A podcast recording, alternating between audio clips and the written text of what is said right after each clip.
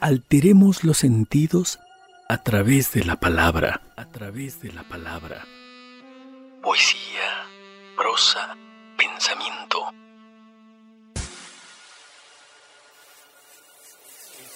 Exploremos el sentido literal para construir imágenes auditivas. Descriptivas, envolventes, seductoras,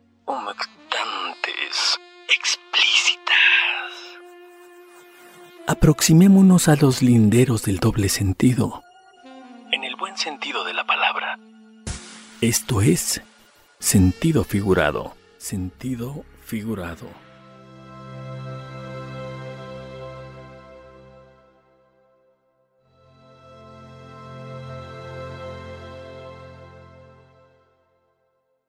Bienvenido sea el mes del amor, sentimiento que en más de una ocasión ha tocado y conmovido nuestros corazones. Desde momentos pasajeros hasta verdaderos capítulos que han marcado nuestra vida y nos han llevado de la gloria a la perdición. Y es lo que nos mueve hoy. No los osos de peluche, cenas románticas, chocolates y tarjetas cursis. No, no, no, no. Sino el amor de a de veras del que cala, del que duele, del que se siente en cada poro, de ese que a veces nos ha llevado a la absoluta decadencia y del que triunfa pese a la rutina y al envejecimiento.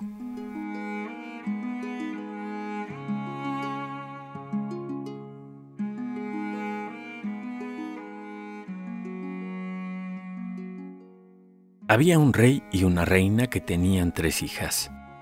Las dos primeras eran hermosas. Para expresar la belleza de la tercera llamada psique, no es posible hallar palabras en el lenguaje humano. Tan hermosa era que sus conciudadanos y numerosos extranjeros acudían a admirarla. Incluso dieron en compararla con la misma Afrodita. Y no advirtieron que al descuidar los ritos debidos a esta diosa, tal vez estaban atrayendo sobre la bella y bondadosa joven un destino funesto. Afrodita, la diosa que está en el origen de todos los seres, herida en su orgullo, encomendó a su hijo Eros, haz que sí que se inflame de amor por el más horrendo de los monstruos. Y dicho esto, se sumergió en el mar con su cortejo de nereides y delfines. Psique con el correr del tiempo, fue comprendiendo el precio amargo de su hermosura. Sus hermanas mayores se habían casado ya, pero nadie se había atrevido a pedirla en matrimonio.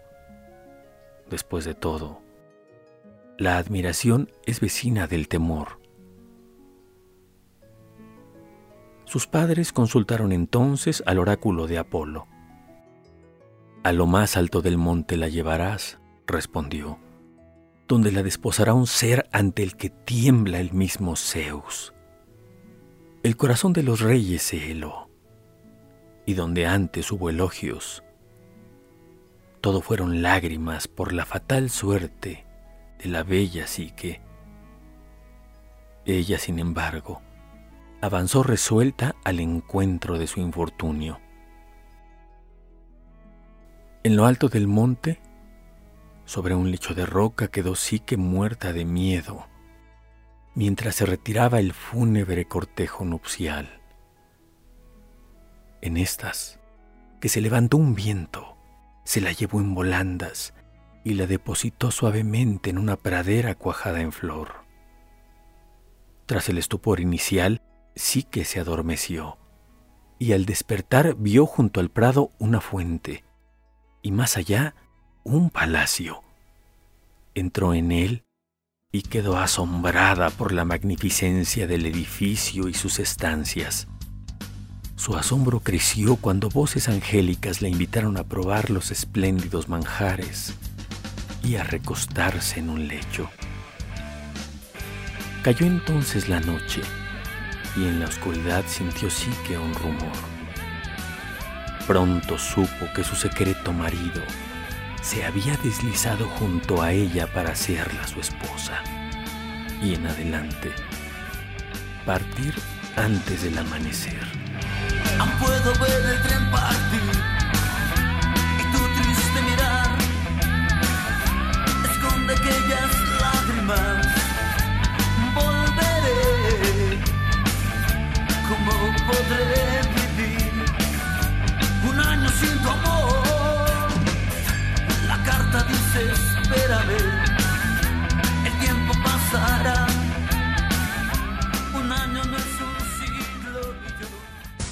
Esto es sentido figurado. Sentido figurado.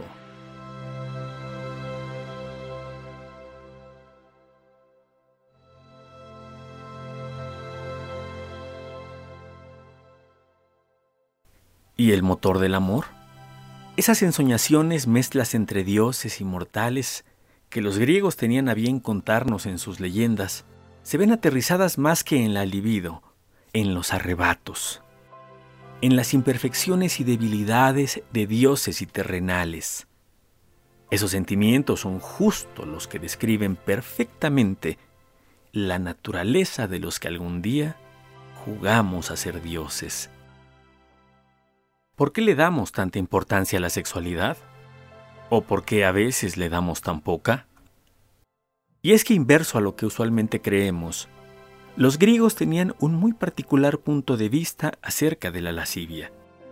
Y Foucault lo describió perfectamente cuando le preguntaron qué sucedía si una persona hacía tan a menudo el amor que su salud se resentía. Y él expresó, eso es lo que los griegos llamaban ubris, exceso. El problema no estaba en la desviación, sino en el exceso o en la moderación. Y las preguntas siguieron. ¿Qué hacían los griegos con esos individuos? Respuesta, los consideraban como personas de mala reputación. Pregunta, ¿no intentaban curarlos, corregir su comportamiento? Respuesta, existían ejercicios cuyo fin era conseguir que la persona se hiciera dueña de sí misma. Según Epicteto, el hombre debía ser capaz de contemplar una bella mujer o un hombre hermoso sin sentir ningún deseo por ella o por él. En este sentido, era necesario tener un dominio absoluto de uno mismo. Y yo me pregunto, ¿acaso será eso posible? Tendida, con los muslos como alas abiertas, dispuestas al vuelo, me incitas, me invitas a viajar por lácteas vías y negros agujeros, levemente desvelados por tu mano que juega con pudores y sudores enjugando entre pétalos de carne. ¿Escuchas? Sentido figurado. Sentido figurado.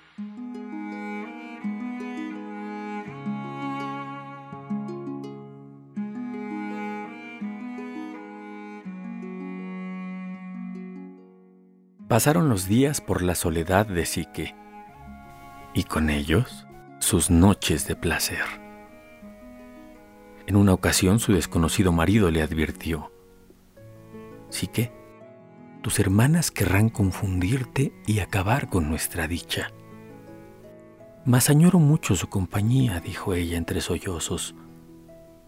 Te amo apasionadamente, pero querría estar de nuevo con los de mi sangre. Sea pues, contestó el marido, y al amanecer se escurrió de entre sus brazos. De día, aparecieron junto a palacio sus hermanas y le preguntaron envidiosas quién era su rico marido. Ella titubeó, dijo que un joven apuesto que ese día andaba de casa, y para callar su curiosidad, las colmó de joyas y las despidió hasta otra ocasión. Con el tiempo, y como no podía ser de otra manera, sí que quedó encinta. Pidió entonces a su marido que hiciera llegar nuevamente a sus hermanas para compartir con ellas su alegría. Él protestó, pero tras cruzar consideradas razones, terminó por acceder. Al día siguiente llegaron a palacio sus hermanas. Felicitaron a Sique, la llenaron de besos y una vez más le preguntaron por su marido. Está de viaje, es un rico mercader y a pesar de su avanzada edad. Sique se sonrojó, bajó la cabeza y acabó reconociendo lo poco que conocía de él, además de la ternura de su voz y la dulzura de sus besos. La serpiente de la que nos han contado, dijeron ellas aparentemente horrorizadas. Has de hacer sí que lo que te digamos o terminará por devorarte. Y la ingenua sí que asintió.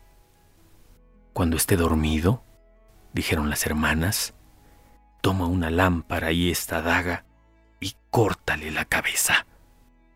Enseguida partieron y dejaron así que sumida en un mar de turbaciones.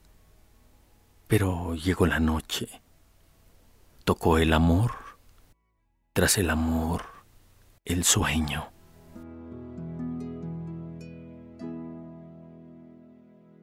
La curiosidad y el miedo tiraban de Sique, que se revolvía inquieta entre las sábanas. Por fin, decidida a enfrentar al destino, sacó debajo de la cama la daga y una lámpara de aceite. Ya encendida la acercó despacio al rostro de su amor dormido. Era nada menos que el joven y esplendoroso dios Eros. En el suelo el carcaj con sus flechas y unos mechones dorados acariciando sus mejillas. La misma lámpara se avivó de admiración. Sí, la lámpara y una gota incendiada de su aceite cayó sobre el hombro del dios que sobresaltado despertó al instante. Al ver traicionada su confianza, Eros se arrancó de los brazos de su amada y se alejó mudo y pesaroso. En la distancia se volvió y dijo así que, sí, llora. Desposándote desobedecí a mi madre Afrodita.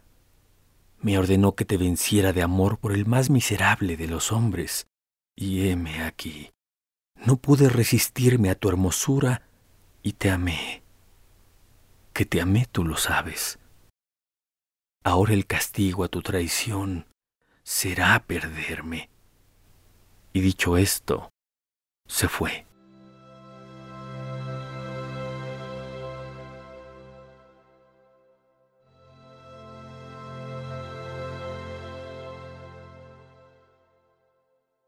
¿Quién nos diría que el amor va más allá de la sublimación por el ser amado y que todos nuestros desvelos y desvaríos podrían deberse a otra cosa tan primaria como la evolución?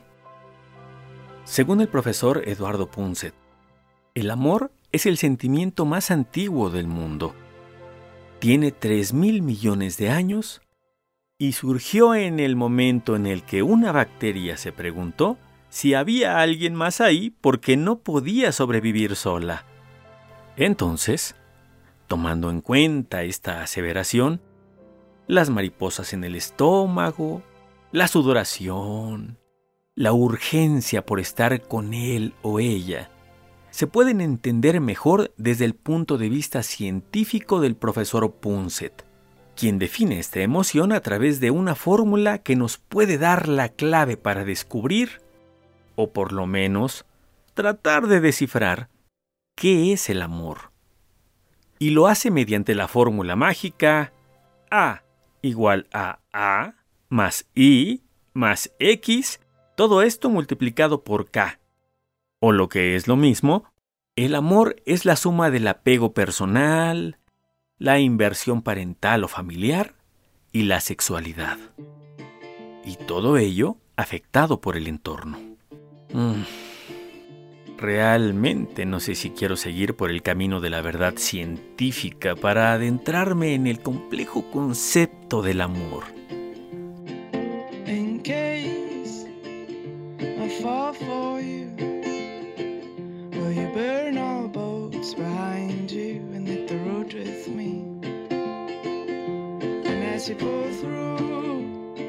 through settle down in Alabama and pretend to free from fear. In case I provoke you to fear. Esto es sentido figurado, sentido figurado.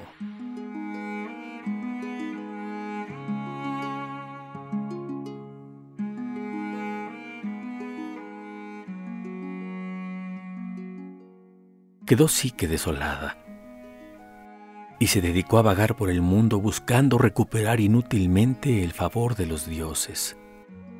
Pero la cólera de Afrodita la perseguía y la diosa finalmente dio con ella, y menospreciando el embarazo de la joven, la encerró con sus sirvientas soledad y tristeza. Convencida de que no podría superarlas, Afrodita sometió a Psique a varias pruebas, mas acudieron en ayuda de la joven las compasivas hormigas, las cañas de los ríos y las aves del cielo. La última prueba, en cambio, fue más terrible. Le ordenó bajar a los infiernos donde Perséfone, en busca de hermosura divina. Consumada la tarea tras diversos peligros y camino de regreso, quiso la joven adornarse con un poco del encargo, y al abrir el cofre que lo contenía, un sueño insoportable se postró sobre ella y habría muerto, de no ser porque Eros, su loco enamorado, acudió a despertarla. Lleva rápidamente el cofre a mi madre, dijo, que yo intentaré arreglarlo todo, y partió volando. En el lugar de los dioses, a petición de Eros, el gran Zeus decretó que los amantes podían vivir juntos y entonces Hermes raptó a Psique y la llevó al reino celestial donde se hizo inmortal. Y fueron felices juntos Eros y Psique, y a su debido tiempo fueron honrados con una niña, a la que en la tierra llamamos Edoné, que significa placer.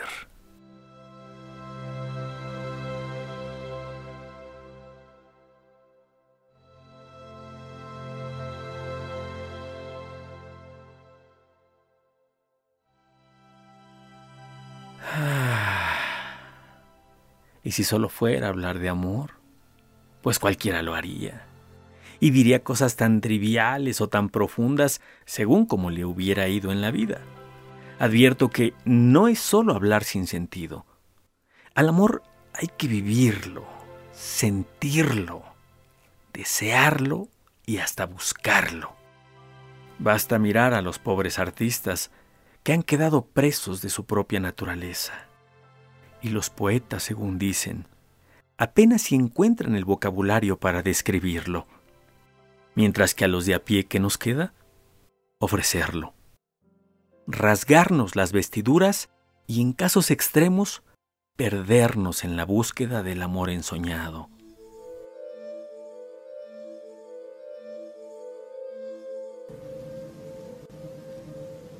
Me importa un pito que las mujeres tengan los senos como magnolias o como pasas de higo.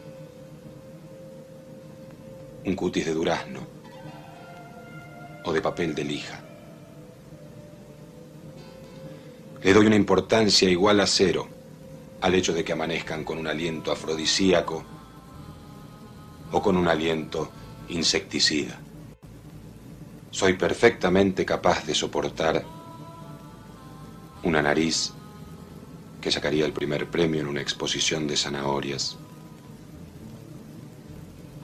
Pero eso sí, y en esto soy irreductible. No les perdono, bajo ningún pretexto, que no sepan volar.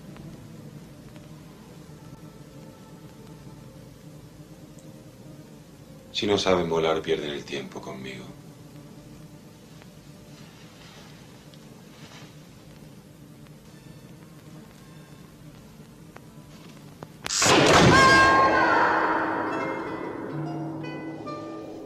Yo por lo menos soy incapaz de comprender la seducción de una mujer pedestre y por más empeño que ponga en concebirlo, no me es posible ni tan siquiera imaginar que pueda hacerse el amor más que volando. Hace falta que te diga que me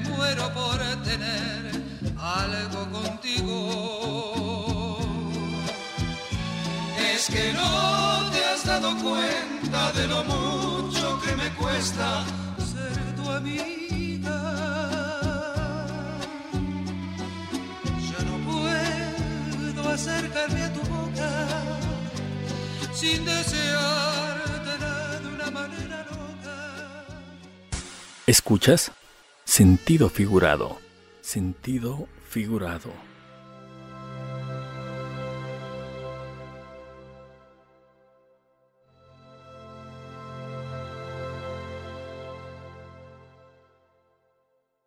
Antes de despedirme y terminar por perder la cordura, es preciso apuntar que Oliverio Girondo tenía tanta razón, y mayor razón la tuvo Eliseo Subiela, cuando en 1992 llenaron mi historia de recuerdos y ensoñaciones con el lado oscuro del corazón, lugar donde muchos de nuestros pesares se habrán de quedar para siempre. Les dejo con una tarea muy simple. Amen y vuelen cuanto puedan, pero háganlo con toda su alma. Claro, si es que tienen.